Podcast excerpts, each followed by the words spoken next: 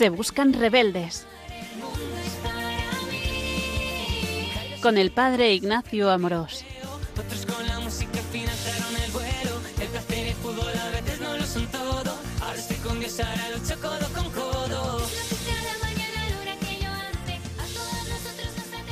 Un cordial saludo a todos los oyentes de Radio María. Soy el padre Ignacio Amorós. Hoy, con la gracia de Dios, continuamos con nuestro programa de Se Buscan Rebeldes, en el que intentamos dar a conocer más y mejor la belleza de nuestra fe católica. Hoy continuamos nuestro programa y vamos a hablar de uno de los cuatro pilares del cristiano que vimos en un programa anterior. Los pilares son conocer a Dios, el credo, tocar a Dios, los sacramentos que nos dan la gracia, vivir como un hijo de Dios, la vida en Cristo, que es la moral, y tratar a Dios, hablar con Dios, la oración. Hoy vamos a detenernos a considerar la oración. Por si alguno le ayuda, hoy sí vamos a seguir una parte del libro de la Revolución de Dios, la belleza la fe católica hoy, en concreto el capítulo 17, aunque vamos a profundizar en su contenido y a añadir algunas ideas y algunas citas de interés. Hace tiempo me contaban que había un cartel publicitario en Estados Unidos que ponía en letras grandes ¿Quedamos para hablar? Entonces la gente lo miraba y después en pequeñito ponía firmado Dios. me gustó mucho.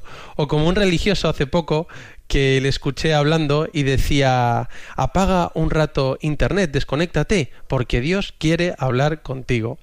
Bueno, en cualquier caso, la oración es algo necesario y muy importante. Algunos incluso, incluso pensamos que realmente lo que marca la diferencia de un cristiano es el que reza, el que tiene una relación personal con Jesús, el que consigue sacar unos ratos para entrar en intimidad con Dios y escucharle.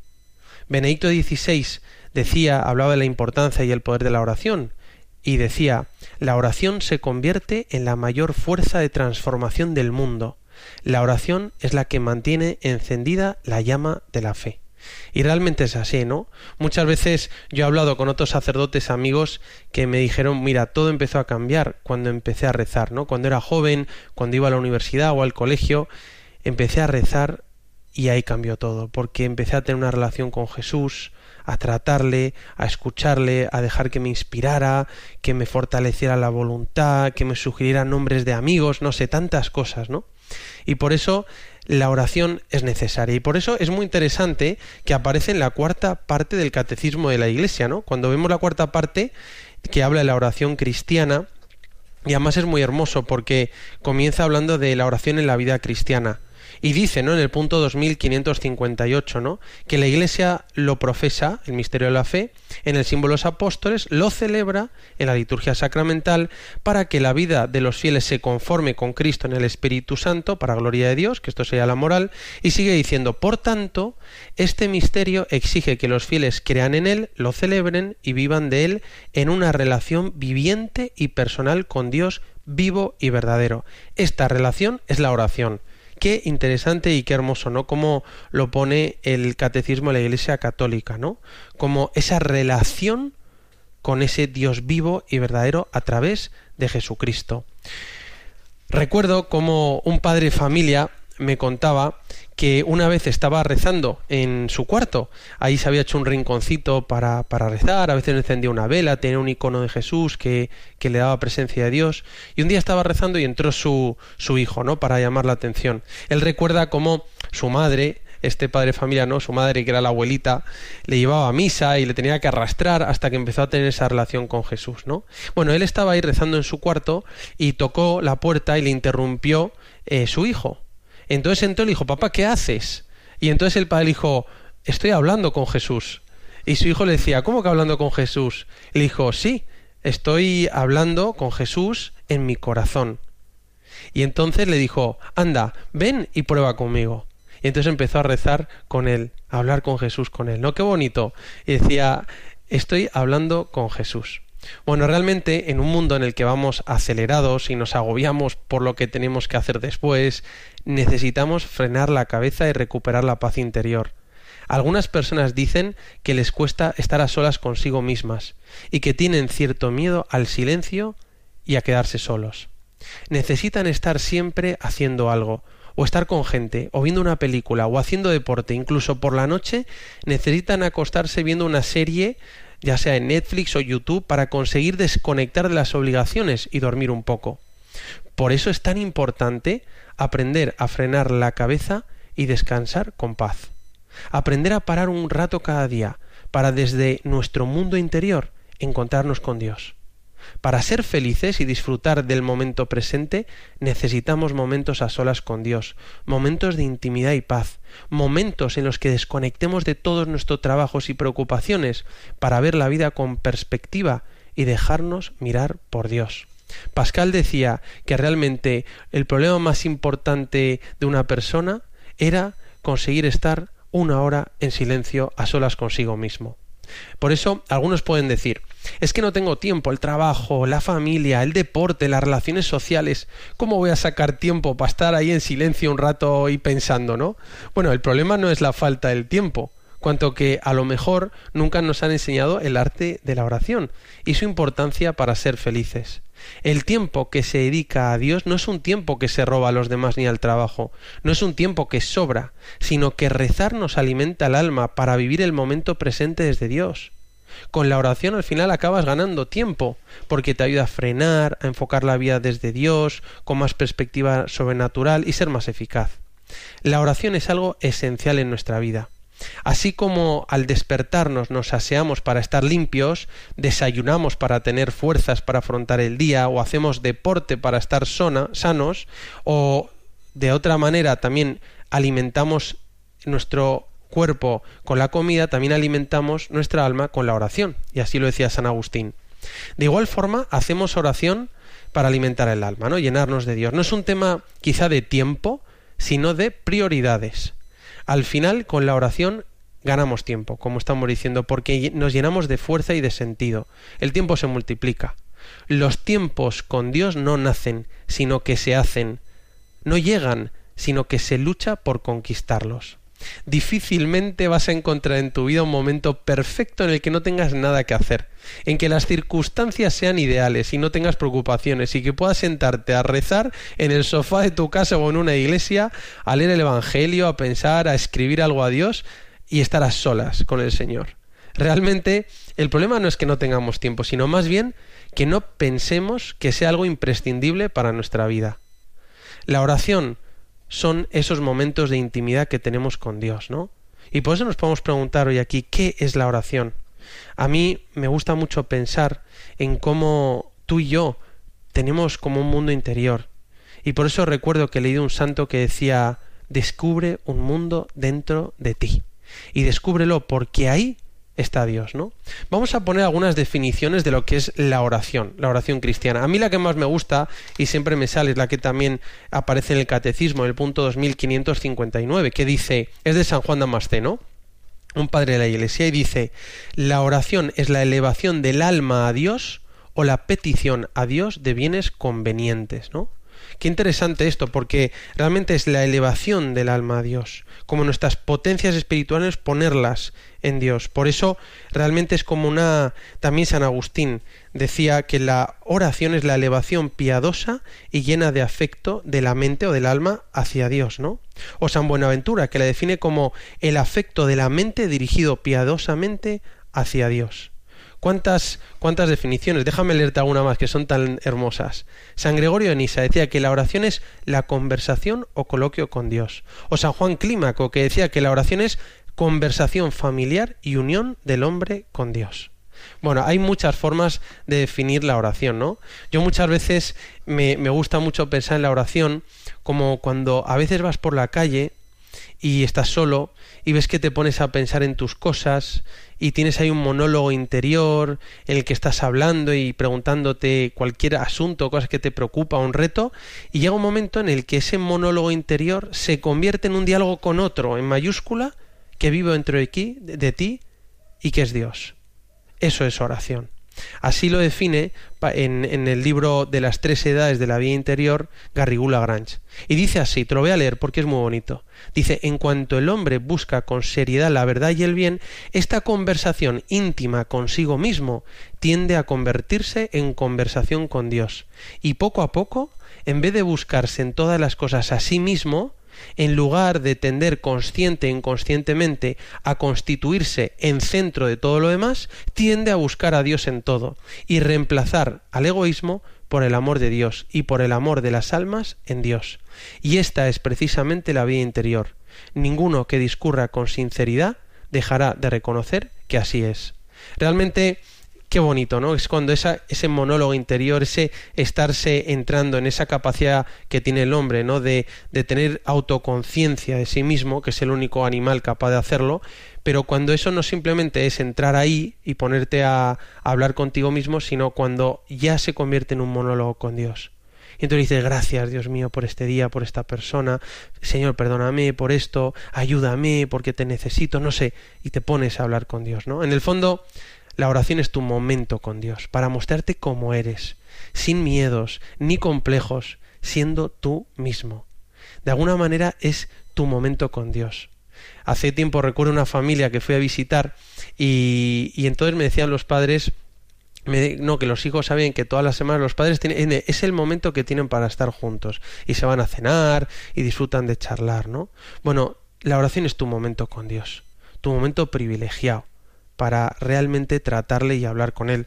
Por eso Santa Teresa de Jesús definía la oración y decía no es otra cosa oración mental, a mi parecer, sino tratar de amistad, estando muchas veces tratando a solas con quien sabemos nos ama, ¿no? O por ejemplo también la definición que daba Santa Teresita del Niño Jesús, que aparece también en el catecismo y dice para mí la oración es un impulso del corazón, una sencilla mirada lanzada al cielo, un grito de reconocimiento y de amor, tanto desde dentro de la prueba como en la alegría. Qué hermoso todas estas definiciones de oración, que en el fondo lo que nos dice es que es elevar nuestro corazón, nuestra mente, nuestra alma a Dios, entrar en diálogo con Él, en esa relación, en el que yo hablo a Dios y Dios me habla, en el que realmente entro en su presencia Qué importante que recordemos esto. Y en el catecismo aparece la oración como realmente como cinco formas básicamente de oración. Hay muchas, se podían ser innumerables, ¿no? Pero el catecismo las recoge y las enumera como en cinco formas concretas. Está en el punto 2623 y siguientes. Y lo que dice realmente el catecismo, subrayando la oración e, esa relación dialogal entre el que reza y Dios, lo que habla es de cinco formas. La primera sería la bendición y adoración, no, la bendición que expresa el movimiento de fondo de la oración cristiana es como ese encuentro de Dios con el hombre y del hombre con Dios. Es como un doble movimiento, ¿no? Ese, esa, esa bendición de Dios hacia el hombre que te llena de su gracia como descendente y esa oración del hombre a Dios ascendente en el que le, le bendice, ¿verdad? Esa sería la bendición y la adoración que es realmente reconocer que Dios es el más grande y adorarle, ¿no? Algunos dicen que nunca eres más grande que cuando te pones de rodillas delante de Dios y le adoras. Recordando que la adoración cristiana no es una adoración servil, ¿no? Sino es una adoración de enamorados. Es como cuando quieres a alguien tanto a una persona y dices, te quiero tanto que te adoro, ¿no?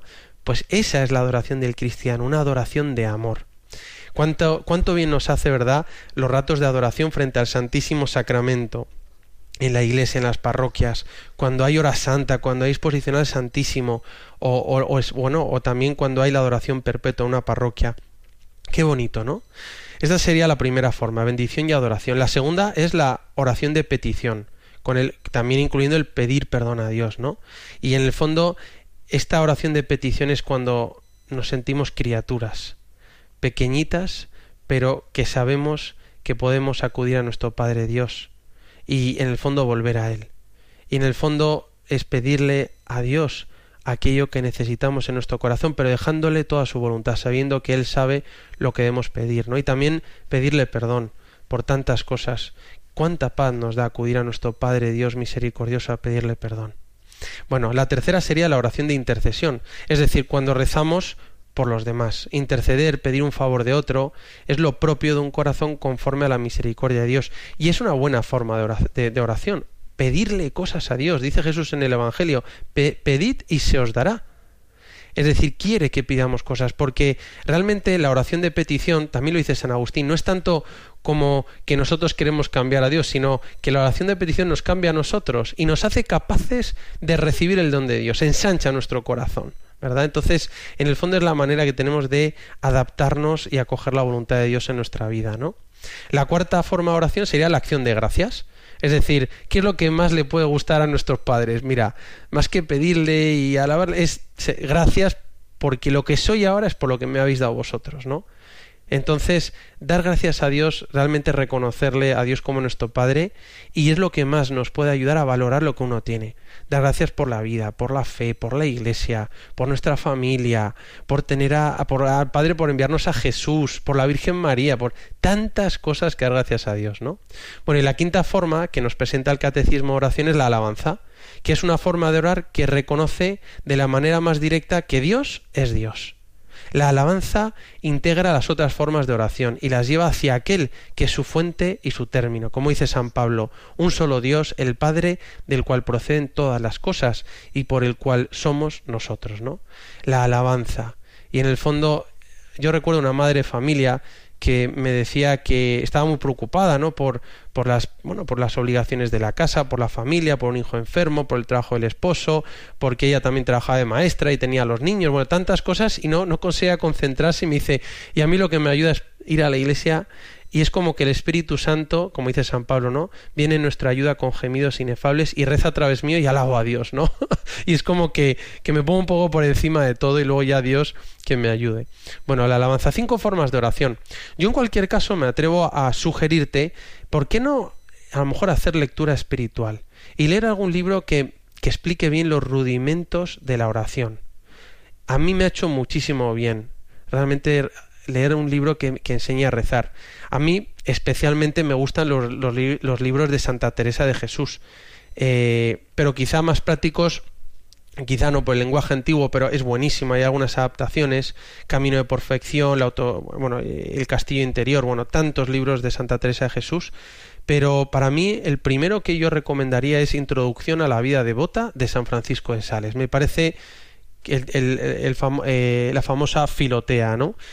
Que explica al principio lo que es la oración. Ahí en el segundo capítulo de Introducción a la vida devota explica pues muy bien cómo es la piedad y la oración cristiana, ¿no? Otro texto muy bonito es eh, la carta a prueba de San Agustín, ¿no? en la que explica la oración cristiana. También me gusta mucho el libro de Tiempo para Dios de Jacques Philippe, los libros de San José María, Camino, Surco y Forja, también me gusta mucho cómo explica San Ignacio en los ejercicios espirituales, cómo hacer la composición del lugar. Y realmente hay, hay un libro que escribió un, un, religioso, un benedictino, si no me equivoco, se llama Eugenio Eugene Boilan, que se llama Dificultades en la oración eh, mental, de un monje cisterciense, perdón, Eugenio Boilan. Y es muy bueno y es una de las mejores síntesis que yo conozco, ¿no? Pero bueno, en cualquier caso, quizá nos puede venir bien ahora recordar algunos fundamentos de la oración, cómo necesitamos entrar en nuestro mundo interior y realmente apoyarnos bien sobre este pilar de la vida del cristiano, que es la oración, que es la relación personal con Jesús, hablar con Dios.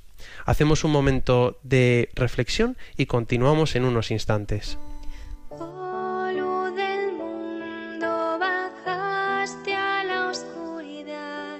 mis ojos abriste belleza que causa que mi ser te adore, esperanza de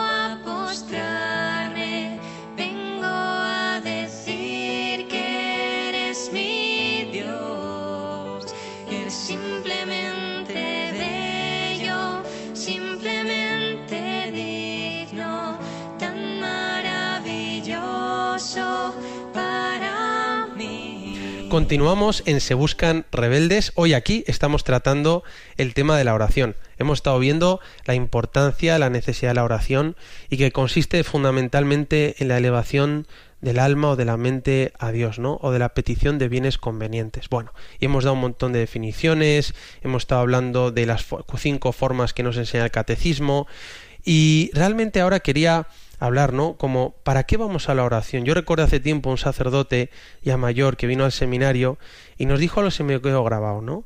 ¿A qué vamos a la oración? Vamos a buscar consuelos, vamos a, a buscarnos a nosotros mismos y él decía, no, principalmente a la oración vamos a dar gusto a Dios. O sea, yo voy a la oración a alabar a Dios, a quererle. Y en el fondo nos podemos preguntar, ¿no? Porque a veces en la oración tú recibes consuelos, pero cuando vas a la oración, ¿buscas los consuelos de Dios o al Dios de los consuelos? No, como decía San Juan de la Cruz, que a veces podemos ir buscando la golosina espiritual, pero nos olvidamos del Dios que nos da ese gozo, ese consuelo. Por eso, ¿a qué voy a la oración? Voy a dar gusto a Dios a escucharle, a ver qué me tiene que decir, ¿no? Y, obviamente luego entrará mi diálogo, ¿verdad? Y hablarle y pedirle cosas. Antes hemos, hemos hablado de la importancia de la oración de petición, pero también que no se reduzca siempre la oración simplemente a pedir cosas, ¿no? Pero bueno, en cualquier caso, también estaría muy bien eh, comenzar recordando una actitud necesaria principal para la oración y es la humildad. La humildad que es reconocer que somos pecadores, ¿no? Jesús la enseña en la parábola del fariseo y del publicano de Lucas 18, 9, 14, ¿no? Y habla cómo van dos hombres a rezar al templo. Uno, que es el fariseo, que cumple todo, que es un fenómeno, que, cumple los mandamientos, dice, oh Dios, oh Dios, te doy gracias porque no soy como los demás hombres, pago el diezmo, etcétera, no soy como ese publicano, ¿no?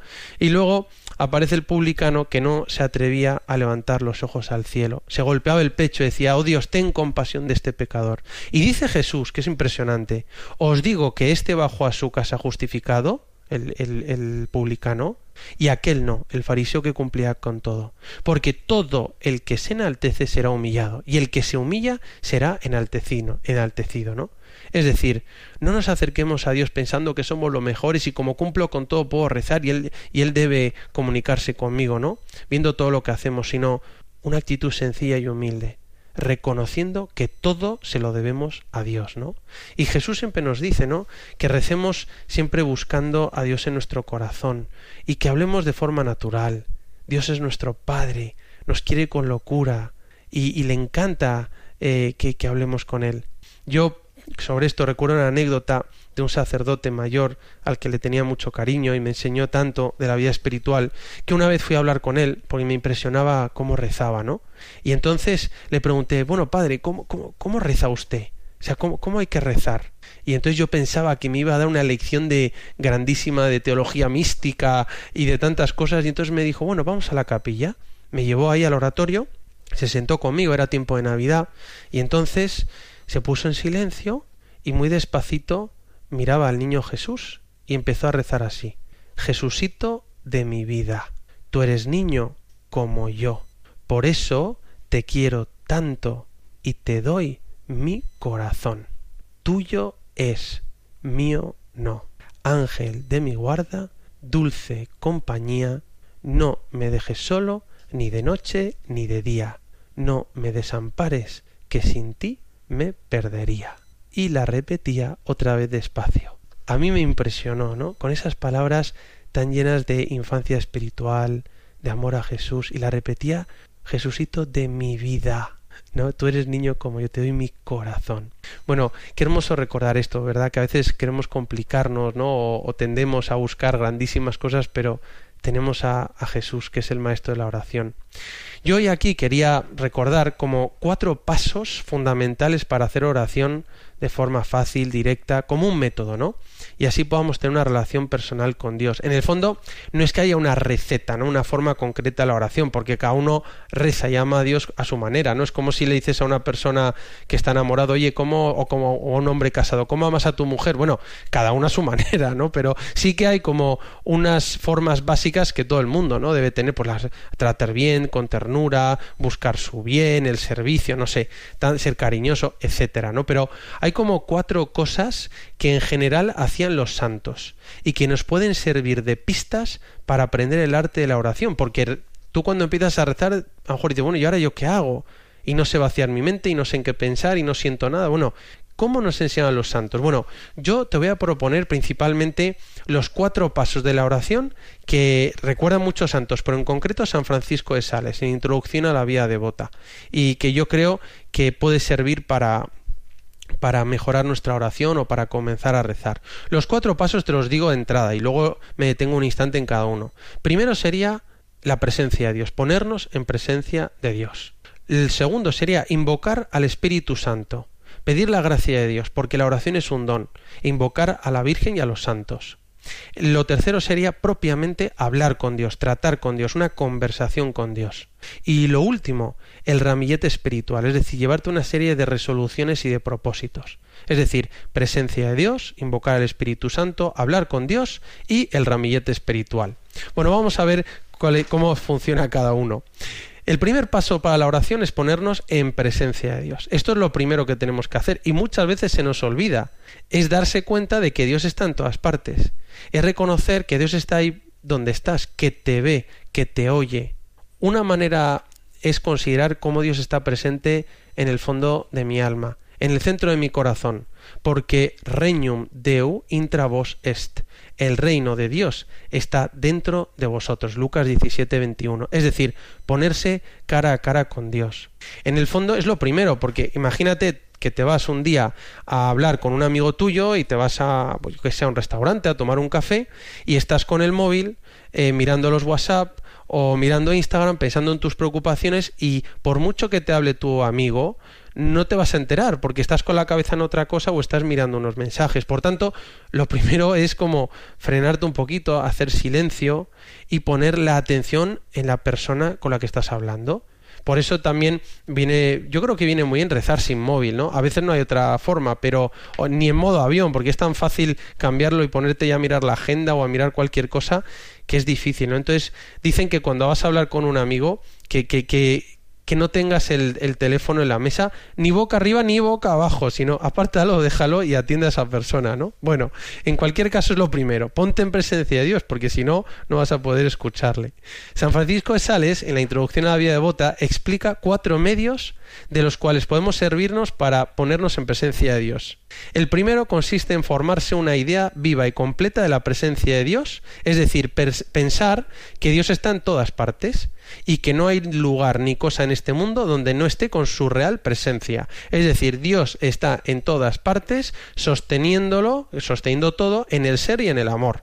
Tiene una presencia en el ser, manteniendo el ser, y una presencia amorosa, porque piensa en cada cosa. Bueno, el segundo medio para ponerse en esta sagrada presencia es pensar que no solamente Dios está presente en el lugar donde te encuentras, sino que está muy particularmente en tu corazón y en el fondo de tu espíritu, al cual vivifica y anima con su presencia. Y es allí el corazón de tu corazón y el alma de tu alma, ¿no? Como decía San Agustín, Dios es lo más íntimo de mi intimidad. A mí esta presencia muchas de la que más me gusta, ¿no? Y la puedes llevar a todas partes. Bueno, el tercer medio es considerar que nuestro Salvador, Jesús, en su humanidad, mira desde el cielo todas las personas del mundo, especialmente los cristianos que son sus hijos, ¿no? Es decir, cómo Jesús está sentado a la derecha del Padre, eh, con, su, con su humanidad glorificada y como que nos mira desde el cielo. Una presencia de un Dios, pero que te mira con cariño y que te sonríe. no esa presencia, esa manera de pensar de algunos como que Dios te mira desde el cielo para vigilarte a ver si no vas a misa y cumples los mandamientos y no pecas. No, es que nos mira como nuestro Salvador que nos sonríe, nos ama y nos quiere salvar y, y, nos quiere dar su gracia, ¿no? Bueno, esto sería el tercero. El cuarto medio consiste en servirse de la imaginación representándonos al Salvador, a Jesucristo en su humanidad sagrada, como si estuviese junto a nosotros. Es decir, esto es lo que enseñaba Santa Teresa de Jesús al ir a, rezar a través de la humanidad de Cristo, San Ignacio Loyola, que hablaba de hacer una composición del lugar como si estuvieras ahí con todos tus sentidos, o San José María, que hablaba de meditar el Evangelio y entrar en el Evangelio como un personaje más.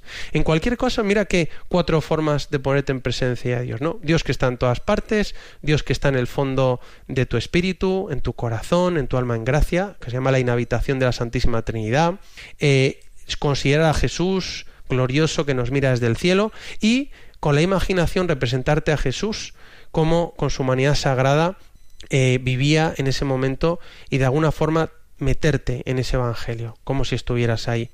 En el fondo, la oración cristiana no es un yoga cristiano. O sea, no es tanto pensar en centrarse en uno mismo, sino interioridad para ir al encuentro con Dios y descubrir a Dios que está en ti mismo, ¿no? Es hacer silencio para escuchar a Dios, porque Dios es el protagonista de nuestra oración.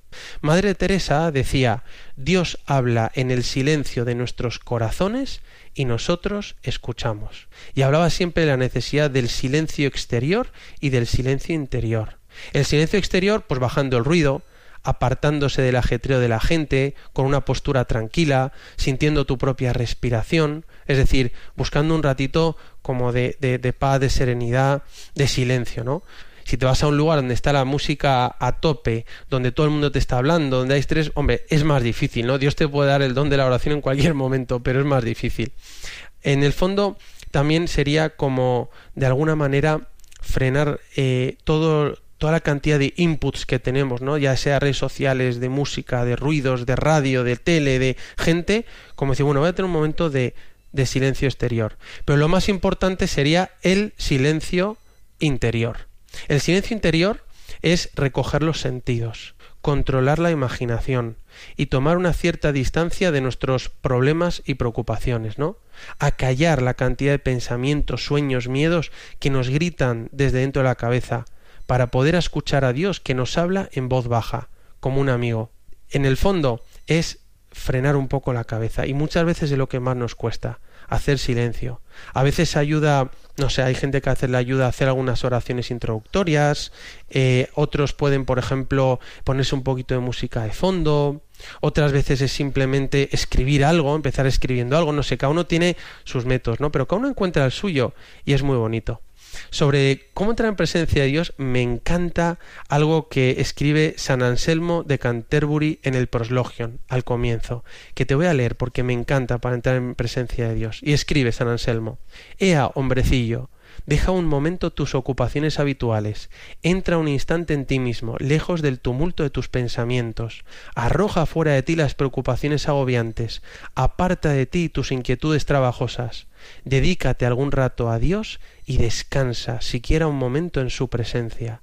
Entra en el aposento de tu alma, excluye todo excepto Dios y lo que pueda ayudarte para buscarle, y así, cerradas todas las puertas, ve en pos de él Di, pues, alma mía, di a Dios, busco tu rostro, Señor, anhelo ver tu rostro.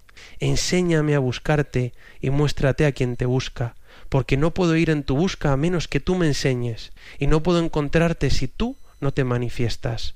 Deseando te buscaré, buscando te desearé, amando te hallaré, y hallándote te amaré. Bueno, San Anselmo de Canterbury, ¿no? Qué hermoso cómo habla esta presencia de Dios para entrar y buscar el rostro de Dios. Cuando estemos a solas con Dios, debemos realmente creer y ser conscientes de que Dios está presente, independientemente de nuestros estados de ánimo, de nuestros esfuerzos, de nuestra capacidad, incluso de nuestros pecados. Dios está junto a nosotros, nos mira y nos ama. En ese sentido se habla de una doble presencia de Dios, la presencia de Dios objetiva, real, en todo lo creado, y luego esa percepción subjetiva de esa presencia de Dios, ¿no? Y en este sentido, pues es reconocer a Dios Padre, Hijo y Espíritu Santo, que envuelve con su verdad y con su amor y nos invita a participar de su intimidad, ¿no? En el fondo es sentir internamente a Dios dentro de mí, porque Dios habita en tu corazón. Jesús dice en el Evangelio, tú cuando ores, entra en tu cuarto, cierra la puerta y reza a tu Padre que ve en lo escondido. Es ese cerrar, entrar en, el aposento de nuestra alma, donde solo estás tú y Dios y nadie más sabe lo que pasa ahí y entrar en diálogo con Él. A mí me gusta mucho cómo a San Juan Bosco, su madre, mamá Margarita, eso leí en su biografía que me encantó, y le enseñaba constantemente, hijito, acuérdate que Dios te ve, pero que te ve y que te sonríe y que te, y que te mira, que está pendiente de ti. Y eso le ayudaba a entrar en presencia de Dios, ¿no? En el fondo, ayuda mucho también, ¿no? Como hemos dicho, como imaginarse a Jesús en su manía santísima, ¿no? O cuando estás en una iglesia y estás a solas, qué mejor forma de ponerte en presencia de Dios que sabiendo que Dios está presente en el sagrario, que está presente en la Eucaristía con su cuerpo, con su alma, con su, perdón, con su cuerpo, con su sangre, con su alma y con su divinidad. Rezar en la iglesia, bueno, especialmente ante el Santísimo Sacramento, es el mejor lugar, ¿no? Es la mejor manera de entrar en la presencia de Dios. Ahí tienes la mirada fija en Jesús y no en la serie, en la película, en el Instagram o en cualquier otra preocupación, ¿no? Y en ese sentido es importante recordar algo propio de la, de la oración cristiana y es que siempre viene mediada por Jesucristo.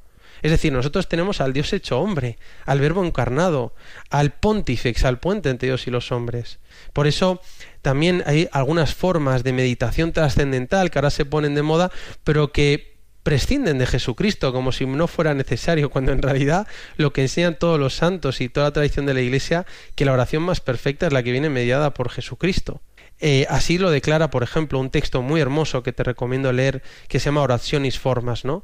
que es de la Congregación de la Doctrina de la Fe, la carta a los obispos de la Iglesia Católica sobre algunos aspectos de la meditación cristiana del año 1989. Es preciosa. Y, no es muy larga. Y en la nota 12, hablando de, de la importancia de esa presencia de Dios a través de la humanidad santísima de Jesucristo, dice, esta, carta está firmada por Joseph Ratzinger y esta nota en, en la nota 12 dice lo siguiente mostrando a toda la Iglesia el ejemplo y la doctrina de Santa Teresa de Jesús, que en su tiempo debió rechazar la tentación de ciertos métodos que invitaban a prescindir de la humanidad de Cristo, en favor de un vago sumergirse en el abismo de la divinidad.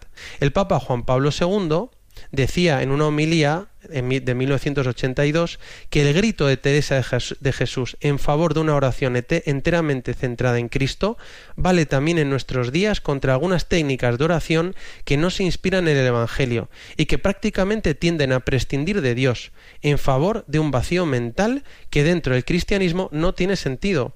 Toda técnica de oración es válida en cuanto se inspira en Cristo y conduce a Cristo, el camino, la verdad y la vida. Qué importante recordar esto, ¿no? Ahora realmente que hay tantos métodos de meditación que se ponen de moda y que, y que bueno, pueden tener alguna semilla de verdad, pero claro, ¿qué es lo propiamente cristiano en la oración? Que es una relación de amor con otro, que es Dios, que habita en tu corazón y a través del mediador entre Dios y los hombres, como está escrito en la carta a Timoteo. Jesucristo. Y por eso no es simplemente un entrar en lo más profundo de mi ego y bucear en, en, mi propia intimidad y en mi propio mundo interior, sino que es fundamentalmente una relación personal con un Dios que me ve, que me oye, que es personal. Por eso es tan importante recordar que la mejor oración siempre viene mediado por Jesucristo. En el fondo, esto entra en la presencia de Dios, es recordar cómo, por ejemplo, aparece en el Antiguo Testamento, que decía que Moisés eh, hablaba cara a cara con Dios, ¿no? Como se iluminaba la cara. Dios hablaba con Moisés cara a cara como quien habla con un amigo, y después Moisés regresaba al campamento. En el fondo, tú y yo podemos decir, si cuando vamos a la, a la oración nos ponemos cara a cara con Dios, como, como dice el Salmo, ¿no? Salmo 27, tu rostro buscaré, Señor, no me escondas tu rostro. Y en el fondo ya no solo si te pones cara a cara con Dios, sino cuando vas a la oración, ¿cuánto tiempo tardas en ponerte cara a cara con el Señor? Este es el punto esencial. Ponerse en contacto con Dios, entrar en su presencia, recoge tus sentidos y tu imaginación, céntrate en Dios, que te mira y habla con Él. Por eso vamos a pedir al Señor que nos dé este don de su presencia. Hacemos un momento de reflexión y continuamos en unos instantes.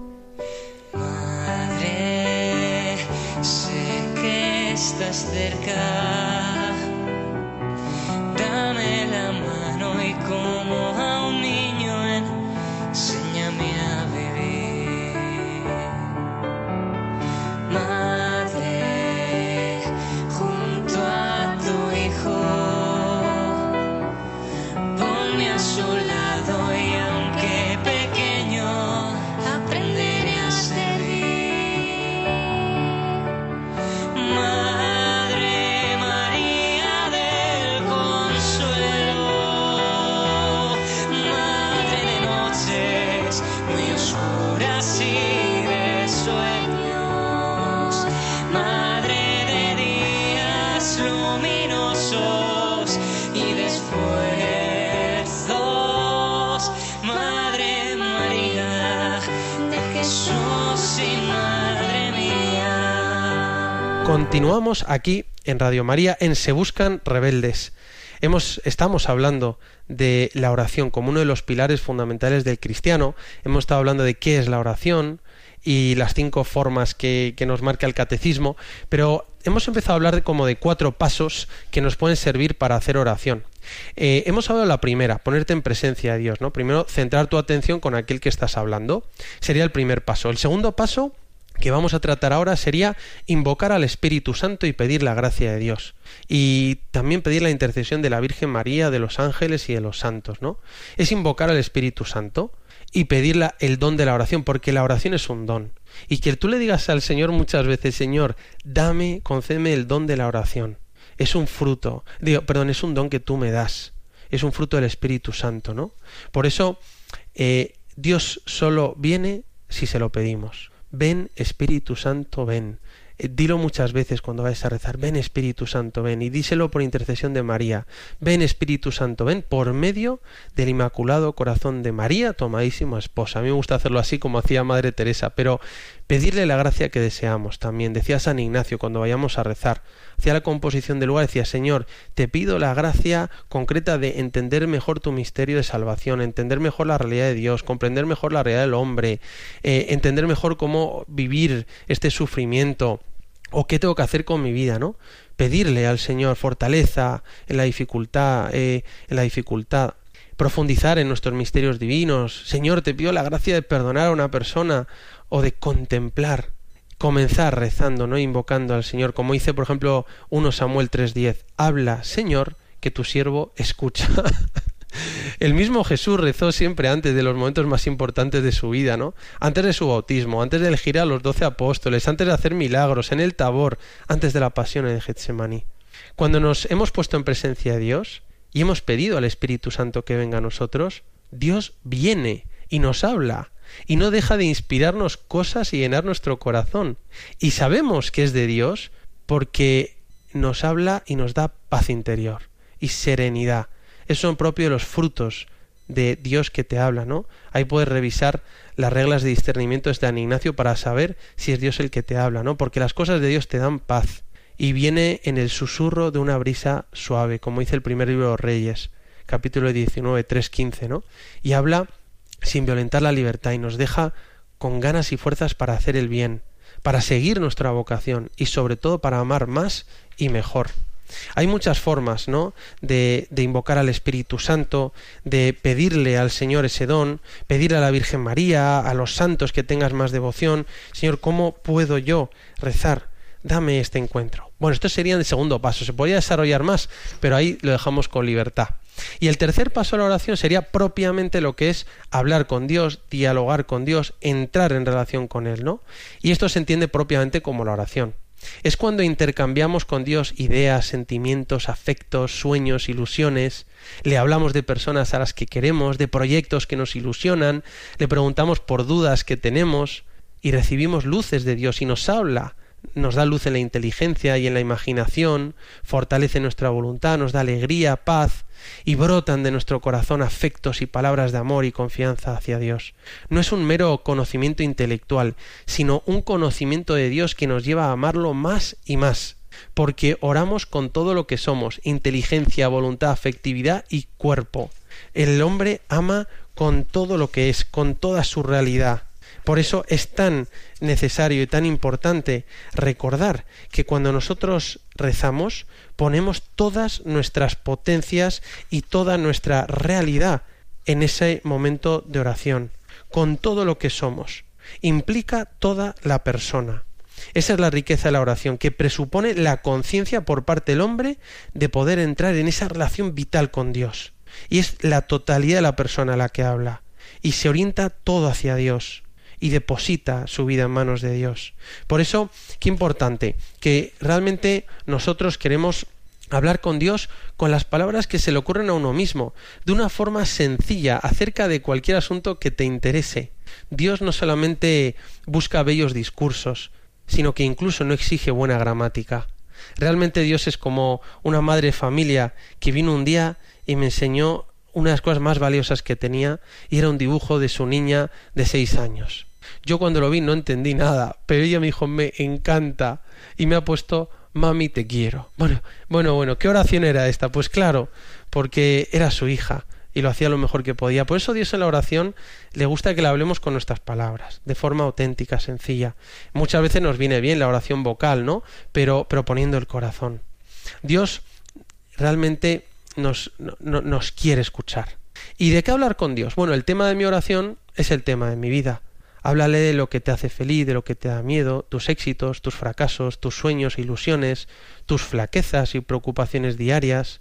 Lo mejor es hablar con nuestras, propias palabras, siendo auténticos, en confianza con Dios, conocerle y conocerte.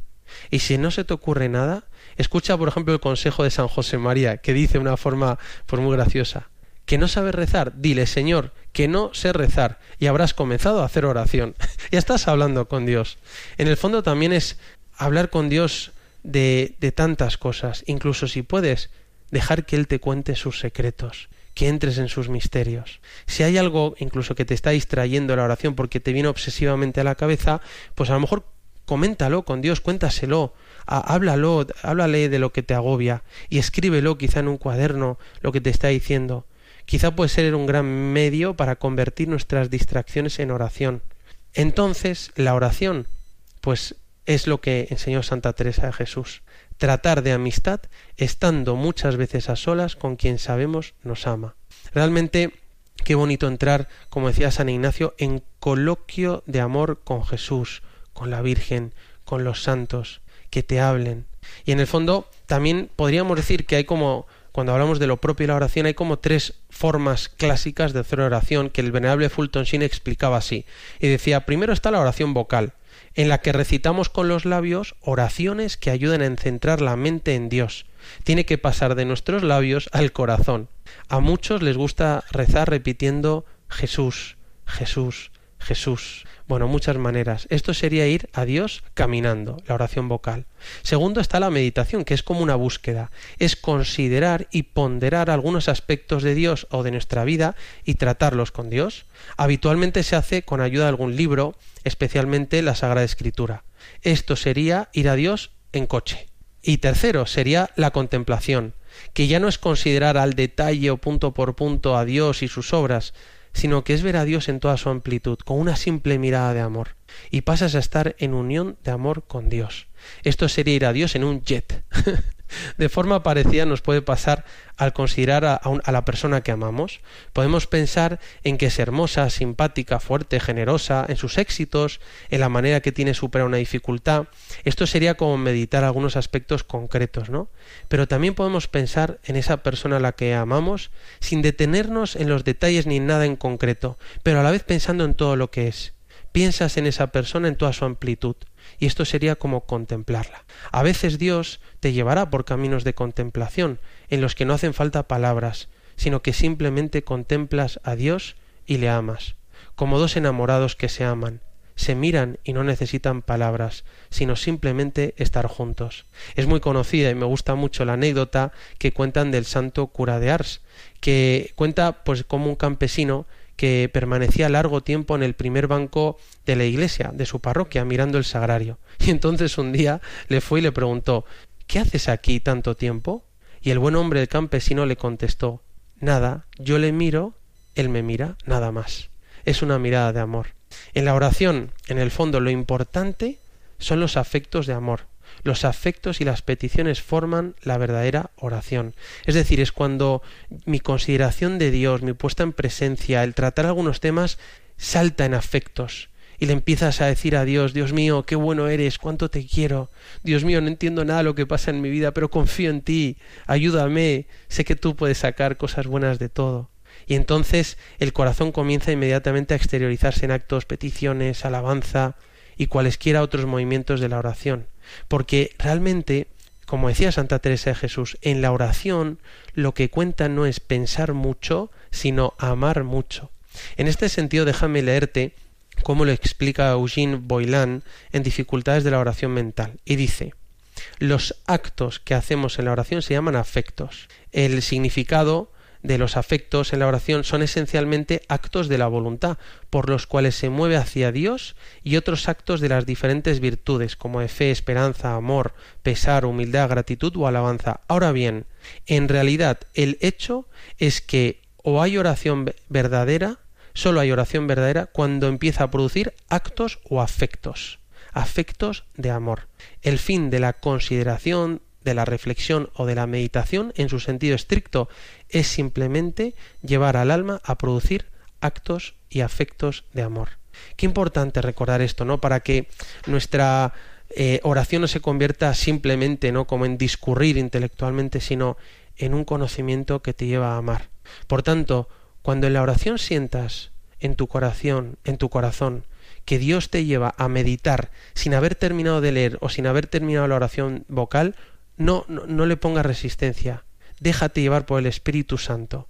Es decir, si estoy rezando un libro de lectura espiritual, la palabra de Dios, y Dios te empieza a hablar con esa palabra, aunque no sigas adelante, aunque quieras terminar el capítulo o el apartado, quédate ahí. San Ignacio lo enseñaba y decía, donde encuentres gusto y sentimiento interior, quédate ahí, no vayas más, no, vayas más adelante, sino gusta y aprovecha lo que Dios quiere darte. Porque como escribe en la segunda anotación de los ejercicios espirituales, dice, no el mucho saber arte y satisface perdón, no el mucho saber harta y satisface el alma, mas el sentir y gustar de las cosas internamente. Se aprende así el conocimiento interno del Señor para más amarle y seguirle, como dice también San Ignacio en los ejercicios.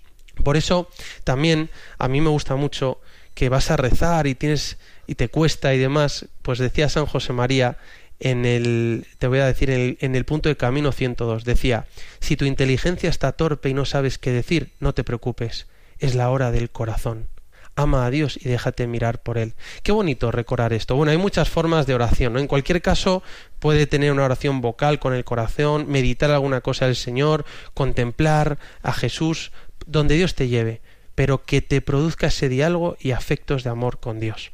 Bueno, y antes de terminar, quiero que tratemos el último paso, que sería, digamos, el sacar propósitos, resoluciones, lo que San Francisco de Sales llama el ramillete espiritual. Por eso, cuando termines tu rato a solas con Dios, dale gracias y no te vayas sin sacar algo bueno, aunque solo sea haber estado un rato con Él. Quédate con aquellos propósitos, afectos o inspiraciones que Dios te haya dado en la oración, para que te acompañen durante todo el día. San Francisco habla del ramillete espiritual y se refería a que cuando termines la oración recojas todas esas cosas que Dios te haya inspirado y te haya dado paz interior como si fuera un ramo de flores y la lleves contigo porque para que su olor te acompañe durante todo el día y te recuerden aquellas resoluciones que Dios te ha regalado en la oración.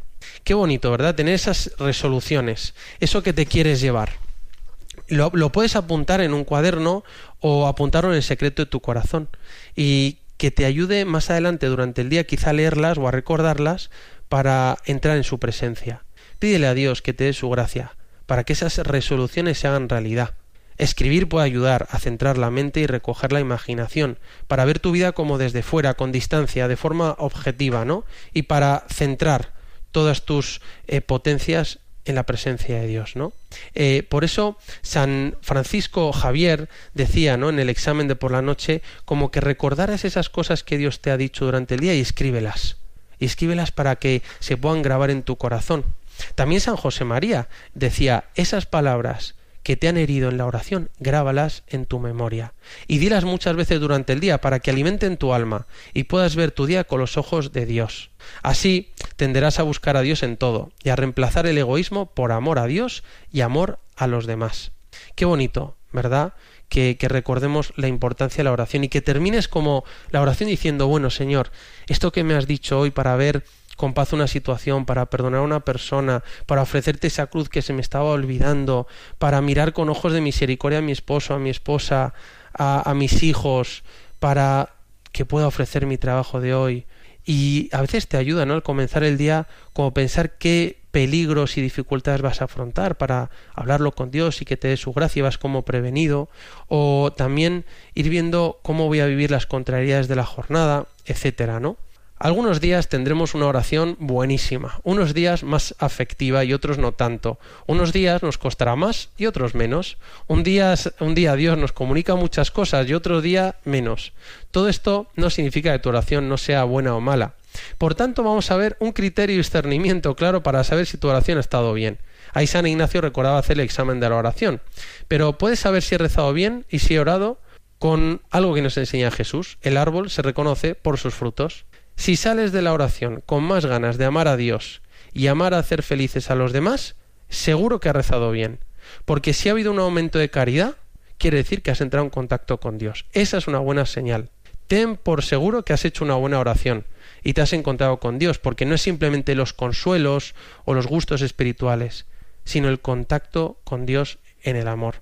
Por eso, qué importante que tú y yo nos llenemos de deseos de la oración hemos hablado ¿no? de qué es la oración y cuáles son los cuatro pasos para la oración que quizá te pueden ayudar, eh, cada uno a su manera, ¿no? Porque vuelvo a decir que cada uno reza a su estilo, a su forma, porque la oración es cuestión de amor, es cuestión de relación personal con Jesús. Por eso, qué importante, ¿no? Para ser felices necesitamos realmente encontrarnos con Dios, disfrutar del momento presente y quizá esos cuatro pasos te pueden ayudar. Pueden ser diez minutos, veinte, treinta, una hora santa al día, pero que tengamos, como decía Santa Teresa de Jesús, una determinada determinación de rezar siempre, de no dejarlo nunca, para que Él nos pueda hablar. Por eso, como decía San Agustín, se ora como se vive y se vive como se ora. Bueno, le pedimos a la Virgen María, nuestra Madre, ella que es maestra de oración, alma de oración, maestra vida interior. Ella que dice en el Evangelio que conservaba todas estas cosas meditándolas en su corazón, que nos ayuda a ser almas de oración, a cuidar nuestro mundo interior y nos enseña a hablar con Dios, a escuchar lo que tiene que decirnos, para que nuestra relación de amor con Dios vaya creciendo cada día. Me despido con la bendición de Dios Todopoderoso, Padre, Hijo y Espíritu Santo, descienda sobre vosotros. Alabado sea Jesucristo.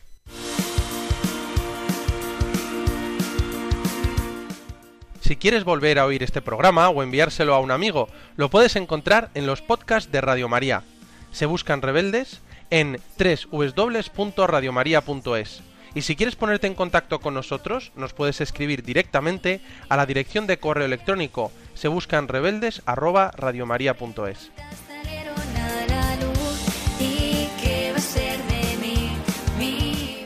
Se buscan rebeldes con el padre Ignacio Amorós.